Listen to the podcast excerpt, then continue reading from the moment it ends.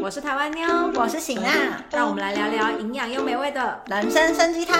欢迎来到嗨有类，我是醒娜，我是台湾妞。今天又到了社会时事议题的单元。今天这两个案子呢，都是看了可能会让人有一些生气的案子。嗯，对对对。讲的第一个案子呢，是仁川那边发生了一个案子，造成了就是很大的讨论。原因呢是在仁川那里，就是有一间 villa，因为层间噪音，就是你住的地方，然后楼上或是楼下彼此之间，比如说生活上面的噪音啊、敲打声这种造成的挥刀事件。好，很严重，好可怕哦。这个案子是发生在二零二一年的十一月的时候，受害的整个家庭呢是一个爸爸、一个妈妈跟女儿，女儿已经很大了，算是大学生这样子。他们一家三口就住在一栋 villa 里面。在事发的前两个月呢，爸爸在一楼出门的时候，那时候已经是晚上，爸爸就要去做垃圾分类的时候，他也刚出门的时候就差一点撞上一个人，理性的男子。然后那个男子呢，爸爸第一眼看到他的时候，他就是全身黑，然后看起来有点蓬头垢面，跟他大胡子都没有刮。通常 villa 大家彼此之间可能都有打过照面这样子，所以对于这生面孔，爸爸在刚出来的时候他就有被吓到，算是他的反射动作。他就是出来以后就这样子了一下，然后就跟那个人擦肩而过。但擦肩而过之后呢，凶险李先生呢，他就在那边讲说：“哎呦，被吓到喽，被吓到喽，信不信我把你们都杀死？”这样子。他有什么问题啊？他所以他在第一眼的时候，其实因为这个就已经先种下一个比较不好的关系的开始，这样子。在那之后呢，住在楼上的李先生做这个案子，我觉得最特别是他是承建噪音，可是通常是下面杀楼上，对，可是这个案子是楼上的来下杀下面。干他屁事啊！他又没有噪音。这个案子很荒谬。发生这件事情以后呢，他们在住在楼上的过程里面，李先生在晚上半夜的时候，真的是三四点的时候，他就会发出各种的噪音，而且他发出很多噪音是那种规则性的，嗯就是咚咚咚，规则的拿东西敲打地板的声音。他那时候知道他楼下的人就是他，应该知道哦，嗯，在楼下的这个一家三口呢，长期都很困扰，而且爸爸几乎都是在凌晨三四点，就是会一直醒到清晨，然后醒来去上班这样子，非常的困扰。而且这件事情不只是他们家，就是所有住在那个李先生楼下的人都知道，嗯因为就说他真的很常发出各式各样的声音。这个爸爸呢，他中间当然就会上去找他理论嘛，嗯上面找他理论的时候呢，中间有个录音档。其实两个人对话有点奇怪，因为我是没有任何的法律资料证明说那个李姓先生他有精神方面的疾病。这个对话听起来就是除了当然要找人吵架之外，可是另一方面，我觉得他的逻辑观念也有一点奇怪。嗯但不管怎样，我们给你们准备看的这个呢，在他们吵架的当下结束以后，是爸爸跟这个人道歉。嗯因为爸爸后来接受访问就有说，就是觉得他情绪很激动，所以他当下就是好好好，都是我的错这样子，然后就回去了。嗯但是他们后来呢，还是蛮多次的冲突，然后曾经有一次是爸爸跟妈妈一起上去讲说，你非得要发出像这样子的声音嘛，就是那些规律的声音就是故意的，你可以不要骚扰人家嘛。那个人就讲说，我就是坐在上面自慰，我自慰发出的声音怎么样这样子，然后他这句话有问题啊。然后这句话就让妈妈整个崩溃大牙公，就破口大骂了，两边就开始打起来，所以那时候就报了警，管区的警察也都来协调过。警察的意思是说，像这种邻居之间的纷争，纷争，就是都没有犯法的。嗯所以并不是他们可以处理的事情，然后希望他们可以好好对话，这样子协调这件事情。就这样子，他们其实有报警非常多次，就是处理这件事情，但是其实最后都没有一个结果。案发当天呢，是女儿一个人在家，她就听到楼上的男子又砰砰砰砰砰砰跑下来，就啪一直敲他们家的铁门，狂敲狂敲了以后，在外面就骂了很多很多的脏话，然后说你给我出来啊什么什么之类的。那当然女儿就是很害怕嘛，所以女儿就是先打电话给爸妈说楼上的那个人又来了，同时之间女儿在打电话报警。在警察来之前，女儿都不打算出去。后来呢，这个男子可能觉得家里面好像没有人，一直没有人来应门，所以这个男子后来就回去了。回去以后，女生的爸妈也都回家了。等到这女生的爸妈都回家了以后呢，警察也来了。警察他们通常都是两个人小组出动嘛，我们之前有跟大家分享过。这次出来了两个警察呢，一个是女生，可是女生是新人；另外一个是已经执勤十九年的警察。警察两个人到了以后呢，女警是先到楼上，然后就是跟妈妈还有女儿在走廊上面对话。男警察则是跟爸爸一起到一楼。通常韩国的 villa 的一楼是停车场，对，他们就在停车场那里对话。但就在这时候呢，他们就突然又听到砰砰砰砰的声音。在家里对话，一定要全部把它叫出去。你要问警察。对啊，为什么警察不在家里面对话呢？对，然后就后来又听到砰砰砰砰的声音。我现在要讲的这些事情，你们要想一下，大概都是在十秒、十五秒之内发生的事情。嗯砰砰砰砰的时候呢，就是三楼的这个李先生呢，他又跑到楼下来了。那楼下是不是有女警、妈妈跟女儿三个人？李先生从楼上跑下来以后，他拿着刀对于妈妈的脖子上面刺了下去。于是三楼发生当然是悲鸣啊、惨叫的阿修罗现场。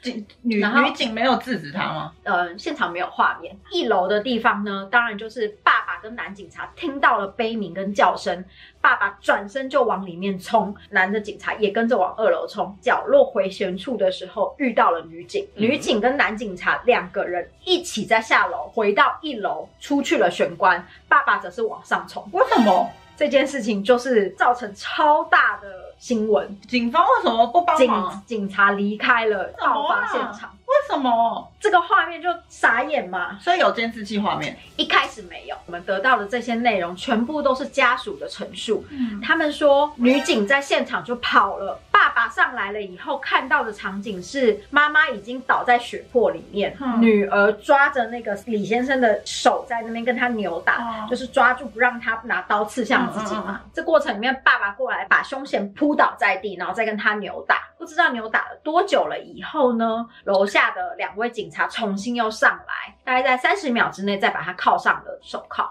还是警方是去车上拿手铐或者是什么防卫的？对他们去拿手枪之类的。他们去寻求协助，两个已经被革职了。我可以先直接跟大家讲，嗯，那这整很值得被革职啊。这过程里面呢，非常可怕的是，我们刚刚讲说什么扭打那些过程，后来现在经过了这半年的调查，两位警察在外面大概被关了三分多钟。嗯，他们出去那个 villa 了以后，一楼的那个玄关是有密码的，对，他们就进不来了。嗯，所以等于是被害人跟那个李姓先生，他们自己在楼梯走廊间扭打了三分多钟。嗯，然后警察才出现把他上铐。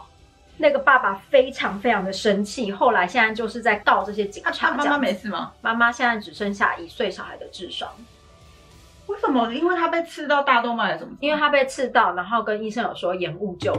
啊，好可怜哦。新闻报道里面没有写的很清楚他的伤势是怎么样，确定的是他是从脖子被刺进去的。嗯，后来有一段时间是说他会变成植物人，但是后来没有变成植物人，他苏醒了，可是现在只剩一岁智商。哦我没有医学背景，但是我猜可能是脑部缺氧。嗯嗯嗯，对，因为就是大动脉出血，然后你又没有立即送医的话，哦而且又没有人，就当下他们在扭打，所以可能也没有人帮他按住警他的察有事吗？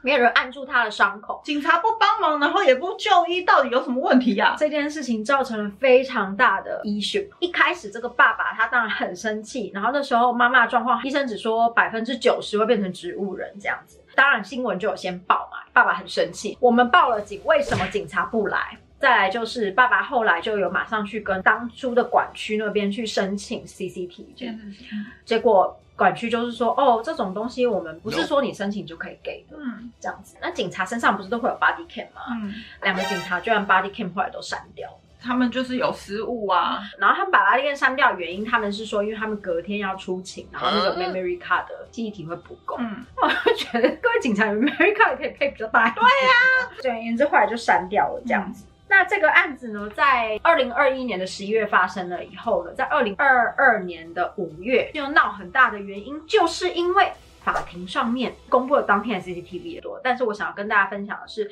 有一些比较细节的地方。因为呢，这个女警呢，她在后来接受那个审查的时候，嗯因为这件事情就发生很大的问题，当然就有被叫去审查。监察这边就会问说，你当下为什么要这样？为什么要那样？嗯这样子。女警是表示说，她当下在那个案发的瞬间，因为看到凶嫌插了刀这件事情，她说她冲击太大了，嗯，产生了 trauma，所以他在之后的行动跟处理，他都不记得了。他不记得自己做了哪些事情，哦判断了哪些事情，做了什么事情，他都不记得了。他少屁。可是，在那个 CCTV 里面却看到了，他们在从楼梯下来转角的时候，两个警察有相遇嘛？嗯爸爸在正在往上冲，然后女警就在跟前辈汇报说发生了什么事情、的时候，你可以看到女警就是有做这个动作。哦，那他有在叙述这件事啊。，对，等到他们被关在外面的时候，又可以再次看到女警就做了这个动作。嗯家属跟家属的律师觉得很气的，就是说，你说你什么都不记得了，因为产生 drama 什么都不记得了，可是问题是，你就是一直在陈述这个案件发生的过程啊。那既然你都可以反复的陈述案件发生的过程，发生什么事情，为什么会没有能力处理这件事情，跟为什么没有办法判断你们应该要来保护民众？对啊，他们冲到外面了以后呢，除了呼叫支援之外，你就可以看到他们重新戴上了手套，嗯，拿出了他们的电击棒。哦，所以他们当下身上就是没有武器，所以他们觉得没办法制服吧？当初身上好像不是没有武器，哦，但是他们主要到车上有讲支援。可是问题是，为什么是两个人都离开现场？对呀、两个人都离开现场是一个非常大的问题。那个新人就算了，那个前辈在干嘛？那个前辈他后来有在监察委员会那边，他就是有道歉，他就是当然要道歉啊！他就是说，他当下就是完全判断错误，没有做出合理的判断。我有看的，其中有一个是之前他是资深警察的，他是讲说，他觉得这两个人就是完全没有当警察的资格，因为他们在紧急状况的时候，第一个想的是要逃离那个危、危险区域。对啊，已经退休的那个警察讲说，我当然不是说要警察，你们都是去卖命的。对啊，对啊。他说，可是当下那个状况之下，可以保护民众的就只有你们。哦，所以他们当下就是报完警了以后，然后呢，这个警察拿完东西，就是那些电击棒甩回来，然后他们折回来，就就被关在一楼的那个门嗯进不来了。在远方的公园的路边有一个清洁工，哎，我突然想要分享一件事情，我们会在讲说在扫公园呐、之类的那种的，我们都还是会说他是清洁人员、清洁工这样子。但是韩国给他们的名称是叫做环境美化员。哦真的哦，嗯，所以呢，在报道上面其实都是称之为环境美化员。我觉得这个名字蛮好听的，嗯也许台湾也可以参考看台湾好像之前会叫清道夫，哎嗯嗯嗯，这个环境美化员他就表示说，他看到了这个紧急的状况跟这个混乱跟这个楼上的悲鸣，所以他就跑过来问说需不需要帮忙这样子。所以他那时候是已经打算拿他的铲把那个门给敲破了，嗯，可是却被警察制止了。哈，警察叫他不要把门敲破。哇，警方到底在干嘛？然后，所以最后是房子里面的居民帮他们 Oh 开了门这个才会花了三分钟。可是你知道，当人在生与死，对呀、折中三分钟，三分钟真的像三十年，真。的，最后，这警察上去了以后，才把那个凶险铐住，然后才带走这样子。这一整段的 CCTV 出来了以后呢，就有造成韩国很多的社论节目啊、新闻专题都在讨论这个，就是到底为什么会发生这样子的判断失误？整个警察他们的处理方式应该是要有什么样的机制可以避免现场的警察他们判断失误的时候降低这种几率？嗯，这一次的判断呢，有确切的延误就医。这个投书的这个被害者的爸爸，他就说，如果当下他女儿也被杀掉怎么办？这样子，就会有访问很多专家，其中有一个专家呢，他是犯罪心理学的专家，之前做的很多案子也都有参考这位专专家，就是很多的记者都会去访问他这样子。那这个专家就有讲说，这种事情会发生呢。第一个，警察在接收到他一一九报案的时候，其实就应该要考虑到说，他们彼此之间纷争已经报案非常多次了。啊，如果是这种状况，不应该派新人去现场。哦，他说，因为已经吵架过非常多次的那种洞内争议呢，突然之间上纲成暴力现场的，之前就有发生过很多次。之前有突然开始泼滚水，嗯，然后也是有突然就是拿出刀开始砍的、嗯这种社会案件，其实之前已经有非常多次了。所以呢，他说像这种已经接受报案很多次的冲突呢，因为管区都是同一个管区，对，所以已经派过很多次，他们彼此之间会知道。嗯应该就是不要派新人去。嗯他觉得这一次有一个有失的事情，就是派了新人去，这是第一个。第二个是现场的 SOP 是不是不够完整？嗯因为警察他们都会有教育必定的 SOP 过程，可是这些 SOP 过程是不是会僵视了这些警察的思考方式？明确的 SOP 会帮助他们处理事情，可是呢，当你在明确的 SOP 之下，他说警政机关应该要给予警察充分的支援和支持。当你现场的状况即使不符合这个 SOP 的准则，但是呢有助于救人等等的时候呢，其实那个 SOP 是可以被破坏。所以他们的 SOP 是什么？就是那个玻璃不被打破是因为 SOP。说一楼的门是不是？对，他觉得当下如果警察把那个玻璃破的话，应该是警察要付那个钱。嗯，他说这件事情其实就是应该警政署整个要出来，如果发生这种事情的话，是由警政署买单。如果警察有做任何判断造成困扰，或是造成财务上的损失的话，整个团体他们要很挺自己的职员。他他说你要造成这样子的风气，警察他们在现场的判断力会更高，他们的脑袋也不会这么的僵势。可是他说警察怎么说也就是公务员，所以其实从以前到现在出事情的时候，都让那些底下的警察职员背的状况实在是太多了，所以才导致于这些警察他们在现场有些事情不敢做绑手绑脚的。嗯嗯他觉得这是一个长时间的陋习，需要改善的地方。这件事情一开始发生的时候呢，爸爸就是透过媒体跟大家抱怨了有关于警察的处理方式，而且他们觉得这一切警察可以把伤害降到最低的，可是却没有这样子。嗯在去年的五月的时候呢，一开始是先有 CCTV 画面曝光嘛，然后在前阵子的时候呢，是已经判出来了。这个李姓的男子呢，他总共被判了二十二年，他今年四十岁，判的原因是因为杀人未遂。对，可是当初的这个执行的检察官是求刑三十年，检察官觉得他才二十二年太少了，嗯，所以现在检察官上诉。同时之间，这个李姓男子他也上诉，他觉得他被判太重了，他觉得对方并没有死，导致于那他精神到底有没有问题啊？这个部分在媒体上面或者是没有讲都没有讲到，但是所有的专家都说他没有死，可是那个妈妈智能只剩下一岁。对啊他们就说这跟失去家人没有不一真样，所以他们说有时候法律上面真的不能以到底是不是才有生命迹象那象。他的那个那个李先生的说辞是什么？他就是看那那家人不爽，是不是？对，他说他只是泄愤，他没有想要杀人，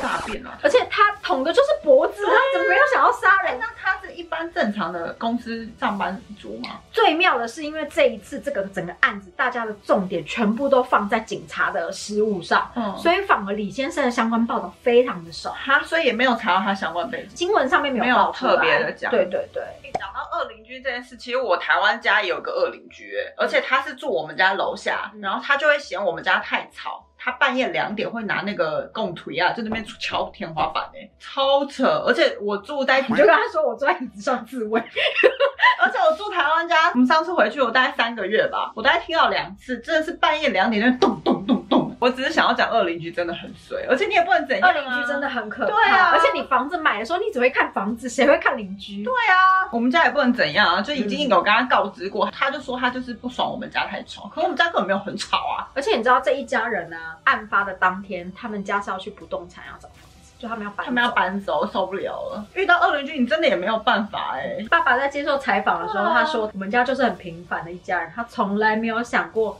十秒之内他整个人生都变了。好可怜哦。嗯，我觉得遇到这种精神疾病的邻居真的很可怕，因为其实我前阵子还有看到一个，它是类似 documentary 那种，也是一栋的 villa。那其实 villa 的住户都不会很多，因为它一层楼可能只有两户，然后楼层可能也就是有四楼、五楼。villa 入手的价格不会像 apart 那么高，因为它里面嗯平数不是那么大，跟它的保值性比较低。可是呢，很多的人其实住在 villa 一住就是二三十年，嗯而且很多人买房子他会先从 villa 开始买。那栋 villa 里面他们住的全部的住户呢，其实呢也都是已经在那边住了二三十年的人。其中有一个妈妈呢，这个家庭里面是一个妈妈、一个女儿跟儿子，也是三个人。嗯，他们的困扰是什么？这个妈妈她有点精神异常，所以呢，她会把自己的屎跟尿往外泼，或者是泼在楼梯间，然后她也会拿强力胶去把邻居的钥匙孔堵住。啊，所以他们整栋楼都是屎尿味，Oh 因为它会在楼梯间里面泼屎尿。嗯因为像排泄物这种东西，它往外泼，下面又是车子，对啊，所以他们很常都在洗车，嗯而且这些排泄物其实车子会锈掉啊嗯什么的，所以他们真的不生其扰，常常报警。可是警察说的就是，只要家属在，警察们没有办法强制送医。你要强制送医，就是家属要签同意书。这个妈妈他们家背景是爸爸跟妈妈本来在经营一家餐厅，一家四口幸福快乐的生活。后来爸爸外遇了，爸爸外遇了以后，有一天爸爸就带着小三来这个餐厅，然后跟妈妈讲说我要跟你离婚。从此以后，爸爸 什么 drama？对，所以所以从此以后，爸爸呢，他就是把这个餐厅的整个经营权呢，应该是本来就在爸爸名下了，整个经营权就变成他跟这个小三一起经营这个餐厅。就把妈妈赶走就对了。，对，那两个小孩子当然就是站在妈妈这边，因为觉得妈妈很可怜，所以两个小孩就跟着妈妈，然后他们就是一起住在那里。但妈妈就变成说失去了所有，他们本来有一些积蓄，但这两个小孩那个 documentary 没有讲得很清楚，但只讲说他们唯一的积蓄，两个小孩后来好像是投资不善还是什么，又都败光了。在那之后，妈妈就整个情绪崩溃，因为他们所有的钱都没了，之后就开始出来了这些行为。所以两个小孩因为觉得爸妈妈很可怜，小孩也不愿意去。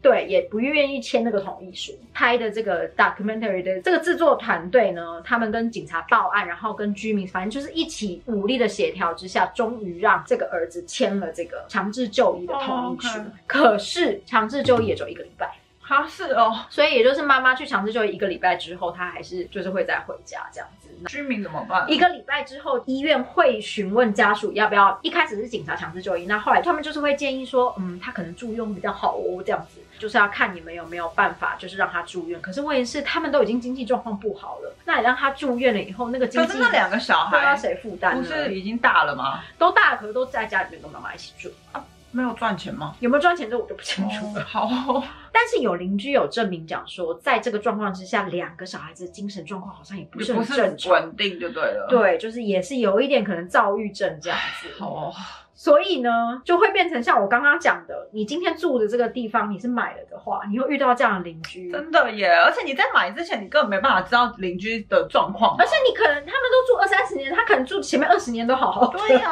好难、哦，就是突然搬进来的，像这个爸爸，他也是突然搬进来，就是两个月前搬进来的人呢、突然把他们家所以买房子是是不是之后有个机制可以看邻居的背景啊？我先调一下整栋医疗记录，可以吗？不行啊，那太歧视了。不是，可是这真的很危险呢。花这种恶邻居拿一把刀，吓死人了。嗯，所以这就是讲到邻里之间如果有一点精神疾病这样的话，就是会让人家很担心。那我现在另外准备在两个小故事，因为我想说这个故事可能大家可能觉得嗯不够打打杀杀，我不知道你们口味有多重。总而言之，喜娜最近都在育儿，所以我现在要跟你分享两个，就是小孩子走在路上突然被精神异常的人攻击的嗯新闻。嗯那因为是小孩子的关系，真是也闹得很大。其中有一个是妈妈，她就是推着育儿车走在路上，嗯，然后经过一个女生的时候，那个女生就突然过来就打了育儿车里面的小孩就走了。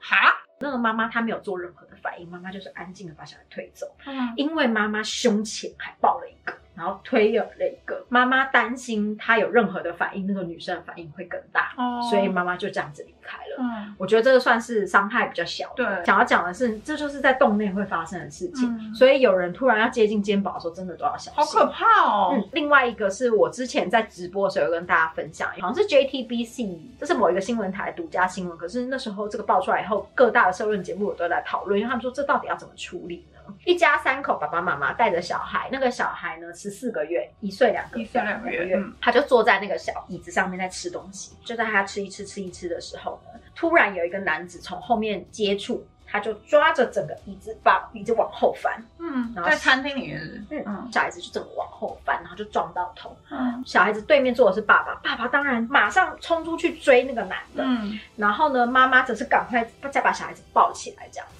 因为现在又是疫情期间，有非常多本来有小儿科的急诊室，他们都把小儿科关掉了。嗯外加呢，就算有小儿科，可是因为人太多要等很久，可是因为小孩子是被撞到头的状况，爸妈很紧张。他们后来总共跑了三家医院，到了第四家医院的时候才照到断层扫描，然后确定小孩子就是脑震荡。小孩子住院治疗了之后，后来就是会有 trauma，他就是被吓到，所以他晚上睡觉都会半夜大哭这样子。爸妈当然就很心疼。那后来呢，这个男生后来被确认他就是有思觉失调症。这男生的爸妈他就传了简讯给这一对一岁小孩的父母，跟他讲说自己的儿子有思觉失调症，然后才刚出院没有多久，你们女儿受伤一定是很难过，真的很抱歉。可是还是希望你们可不可以不要把这件事情闹大，对，就不要去找警察，然后什么什么的这样子，就是算好声好气的传这个讯息。可是因为那个小女生的爸爸还是气不过，所以呢爸爸还是报了警。嗯，过了一阵子之后呢，居然对方也报警抓爸爸。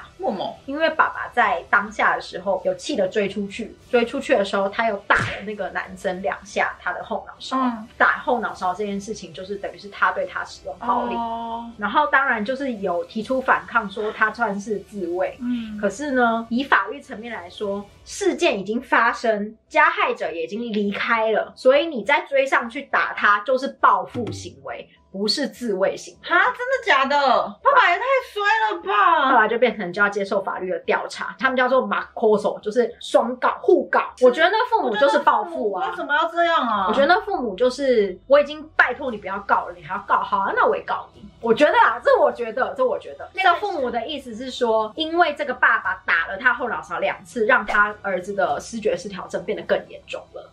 你뭔개소리야！他儿子那时候是一个人在外面吃饭啊，是可以这样子在外面溜达，是不是他一个人在外面吃饭这件事情呢，在韩国的社会议题的那种新闻节目都有在讨论。他们就是说，视觉失调症呢，第一个他住院治疗，第二个他住院出来了以后，他只要按时服药，跟有家人注意他服药，他只要按时服药的话，其实没有攻击性。对以前的所有的社会案件看起来，因为视觉失调症而引起的严重暴力事件，其实是比 率是低的。低，嗯，我知道。其实比率是低的，所以他们觉得这件事情又会在污名化精神疾病，啊特别是这个爸爸妈妈的处理方式，又会在污名化视觉失调症、精神疾病的家属，会在污名化。所以这件事情就是有讨论。第一个，他们讨论的面向是法律规是很硬的，没有错。可是是不是情理法？你要考虑到情面，就是没有一个爸爸可以在一岁多的小孩接受这样的攻击的时候，还可以理性的对啊，难道我还跟他说谢谢哦？拜托，有事吗？我那可能看到那个社会议论，他们就讲说，如果当下没有还手的话，绝对就是拜托，菩萨了。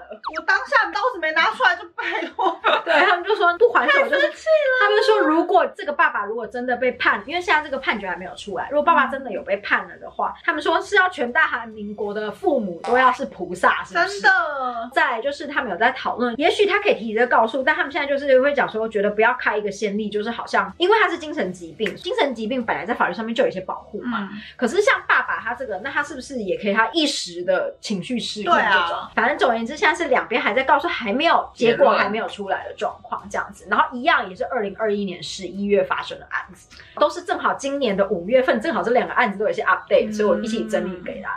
对，气不气我就想说这两个案子你一定会很气。超气啊！谁敢动肩膀？我跟他拼了。对，那个打小孩的那个 CCTV 看起来真的是，可是如果是我，好像会赶快先离开。他精神不太对的话，如果我跟他硬碰硬，他刀子拿出来怎么办？但我觉得妈妈一定先顾小孩。对啊，可是我觉得爸爸一定会想要先抓犯人。没有啊，我是说第一个那个推车的那个那个，要是我对对对应该我会赶快先离开。哦，而且他前面有有一个小对啊，的，对啊，而且他打了一巴掌，那后来我去打他一巴掌吗？嗯，对啊所以后来是那个女生的妈妈有说自己的女儿是有精神方面的疾病，有在服药哦，你说那个打人的那个妈妈，嗯，打人的妈妈的妈妈，真的觉得这两个案子真的会污名化精神疾病、哎是不是？对啊，嗯这两个案子闹这么大，都是因为攻击对象是小孩，对啊，嗯嗯，这真的太扯了。因为小孩没有自己闪躲的能力。对。啊，那他今天攻击小孩的时候是父母在现场，如果他今天攻击的是小小孩，已经有自己能力在努力透完的这种，如果像这种年龄纪的小孩，他被攻击的时候，他有可能会还手，可能状况会变得更严重。所以就是分享了这两个算是韩国社会这边讨论度稍微比较高一些的案子给大家，希望大家对于 我搬家期间 准备的社会议题还是可以蛮有趣的啊，还蛮用心的。那以上呢就是我们这次为大家所准备的社会议题单元。如果喜欢的话，记得订阅我们的频道，还有 day，或是加入我们的会员，嗯，那开启小铃铛。我是小台湾妞。我是 秦娜，拜拜。Ba-dum-bum, ba-dum-bum.